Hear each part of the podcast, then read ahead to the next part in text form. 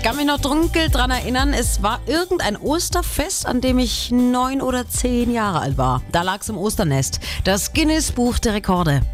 Ist für kleine Kinder, die gerade so lesen können, genauso interessant wie für Erwachsene. Die größten, schnellsten, dicksten, höchsten, tollsten Rekorde der Welt. Heute wird das Guinness Buch übrigens 63 Jahre alt.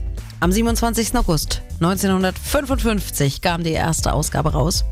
Und Thüringen ist auch vertreten. Wir halten auch so ein paar äh, außergewöhnliche Rekorde. Zum Beispiel diese hier. Statt hoch hinaus geht's bei diesem Thüringer Rekord nach unten. Dabei sind die Saalfelder Feengrotten nicht im Guinness-Buch der Rekorde, weil sie so tief oder so groß sind, sondern weil sie so farbenreich sind. Das Farbenspiel in den Grotten ist so beliebt, dass auch Brautpaare sich unterirdisch das Ja-Wort geben. Und vielleicht hoffen sie dabei auch so ein ganz klein wenig auf die Magie der guten Fee. Bipidi Babidi Busch.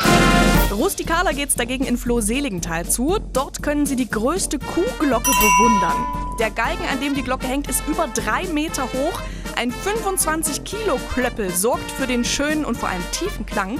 Und mit fast einer Tonne Gewicht hängt die Glocke zum Glück nicht am Hals einer Kuh. Renn, steig, ein Rost brennt. Vor allem brennen da die Muskeln in den Beinen, wenn sich tausende Menschen aus aller Welt bei Europas größtem Crosslauf wie dem Supermarathon von Eisenach nach Schmiedefeld quälen. Ja, der Rennsteiglauf ist halt einfach mal bekannt. 15.000 schnaufende Menschen, das gibt's auch nur in Thüringen.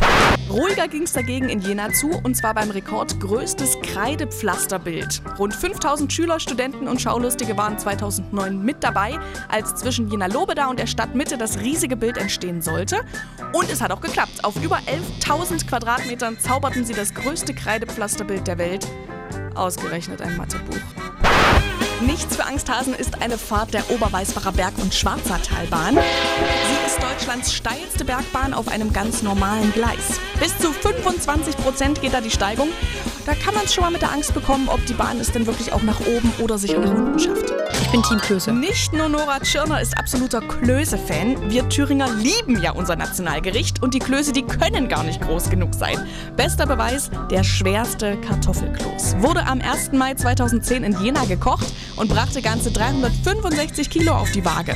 Acht Stunden lag das Riesenteil im Wasser, um zu ziehen und in nur 20 Minuten war der Kloßkoloss verputzt. Thüringer Klöße, sehr. Na toll, jetzt hab ich Hunger. Mein Thüringen, meine Landeswelle.